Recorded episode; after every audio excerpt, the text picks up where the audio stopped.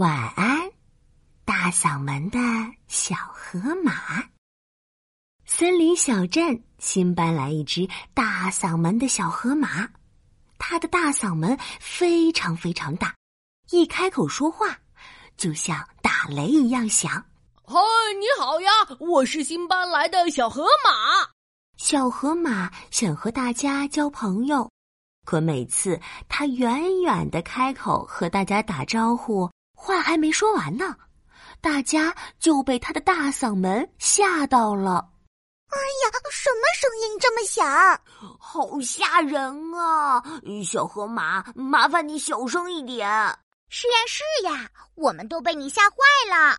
因为大嗓门，小河马不仅交不到朋友，还一直找不到适合自己的工作。嘿，你好，我是小河马，我是来应聘的。我想当……哎呦，我的个老天鹅呀！这嗓门也太大了，我的耳朵被震得嗡嗡响，差点听不见了。抱歉，你说话的声音实在太大了，不太适合这份工作，还是到别的地方看看吧。哪怕小河马已经压低了声音，可他还没说两句话，招聘员们的耳朵就受不了了。大家都不愿意和小河马一起工作，交不到朋友，也找不到工作的小河马难过极了。他想：“唉，我的嗓门太大了，大家都不愿意和我玩，也不愿意和我一起工作，我还是搬走吧。”小河马闷闷不乐的准备搬家。就在小河马背着行李准备离开森林小镇的时候。长颈鹿镇长突然接到气象台的通知，龙卷风要来了。他满头大汗的跑过来，挨家挨户的敲门，通知大家：“不好了，龙卷风要来了！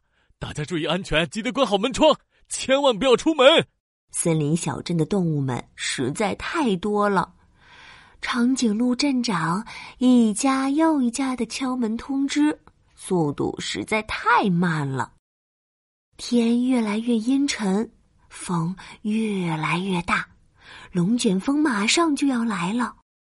可长颈鹿镇长才通知了一小半的动物，还有许多小动物在外面。小狮子们还在草地上踢足球，小兔子还在果园摘草莓，小花狗还在公园野餐，小象还在河边散步。这可怎么办呀？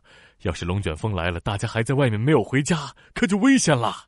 长颈鹿镇长急得眼睛都红了。呃，长颈鹿镇长，你别着急。小河马听见了，犹豫了一下，小声的对长颈鹿镇长说：“我的嗓门大，一说话就像打雷一样响，我来帮你通知大家。”嗯，长颈鹿镇长，你先捂住耳朵，我要通知大家啦。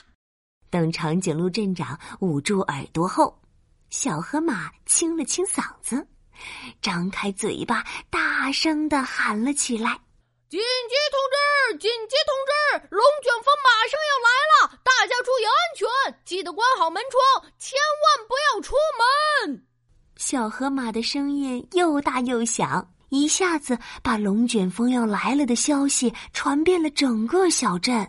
啊！什么？龙卷风要来了？快，我们快回家！还有门和窗户也要关好。在小河马的广播下，大家纷纷赶在龙卷风到来前做好了准备，安全的度过了危险的龙卷风天。龙卷风终于走了，我也该走了。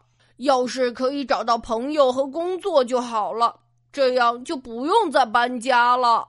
龙卷风走后。小河马再一次背起行李，准备离开。就在这时，长颈鹿镇长和小镇的动物们纷纷追了上来。小河马，谢谢你救了我们！如果不是你的大嗓门及时通知我们龙卷风要来了，我们可就危险了。小河马，你的大嗓门实在太酷了，就像广播一样响。你可以留下来做我们小镇的广播员吗？是呀，是呀，小河马，你别搬走好不好？我们都愿意和你做朋友。真的吗？我我愿意就这样，小河马留在了森林小镇，每天用大嗓门给大家讲故事、说新闻，成了小镇最受欢迎的广播员。晚安，大嗓门的小河马。